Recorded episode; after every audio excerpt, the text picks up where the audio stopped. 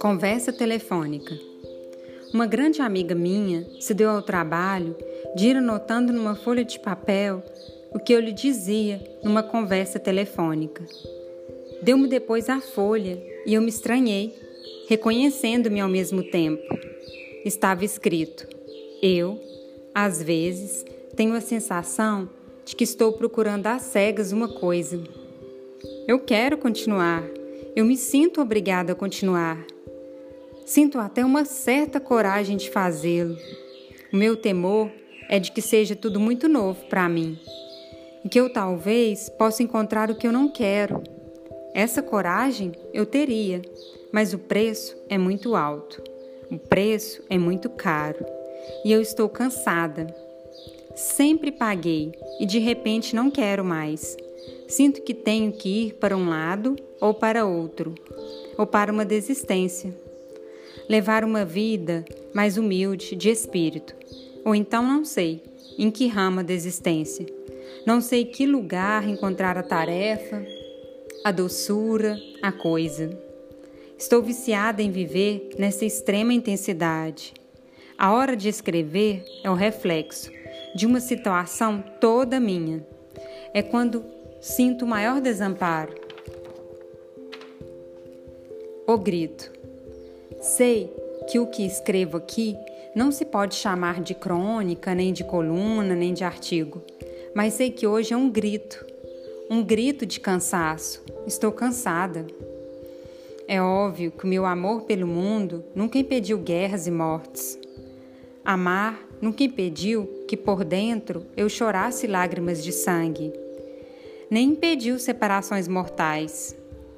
Filhos dão muita alegria, mas também tenho dores de parto todos os dias. O mundo falhou para mim. Eu falhei para o mundo. Portanto, não quero mais amar. O que me resta viver automaticamente até que a morte natural chegue. Mas sei que não posso viver automaticamente. Preciso de amparo, e é do amparo do amor. Eu tenho recebido amor. Duas pessoas adultas quiseram que eu fosse madrinha delas. Um afilhado de batismo mesmo eu tenho. É Cássio, filho de Maria Bonome e de Antônio Filho. E eu me ofereci para ser madrinha, suplente de uma jovem que quer o meu amor. Dela, a seguinte carta do Rio mesmo.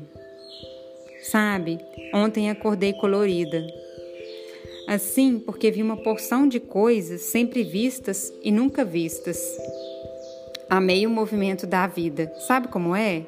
Um dia que a gente tem olhos para ver? E foi tão bonito que te dei meu dia. O presente é meio micho para a gente, linda, tão linda, que tu me destes. Vou conversar com ela quando estiver sozinha, mas foi tão bonito e grande e claro que hoje estou a mesma chata de sempre, que não sabe telefonar e nem dizer que gosta da madrinha. Mais curioso é que as duas afilhadas adultas que tenho, uma inteiramente diferente da outra. Mais curioso é que eu é quem tenho sido ajudada por elas. O que será que lhes dei a ponto de me quererem como madrinha? Voltando ao meu cansaço, estou cansada de tanta gente me achar simpática.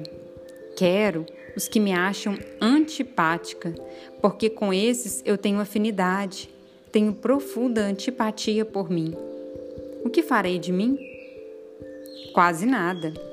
Não vou escrever mais livros, porque se escrevesse, diria minhas verdades, tão duras que seriam difíceis de serem suportadas por mim e pelos outros.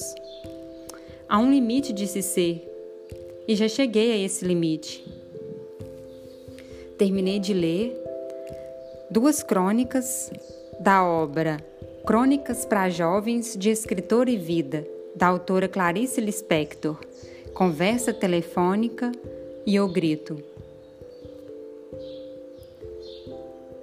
Não escrevo para fora, escrevo para dentro. Assim a escritora Clarice Lispector explicava sua literatura. Considerada uma das maiores escritoras do Brasil, ela foi romancista, contista, cronista, tradutora e jornalista.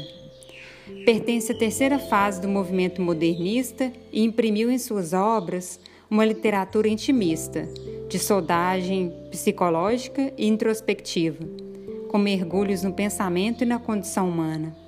Em 2020, comemora-se o centenário do nascimento de Clarice Lispector. Eu sou Joyce Castro e leio para você.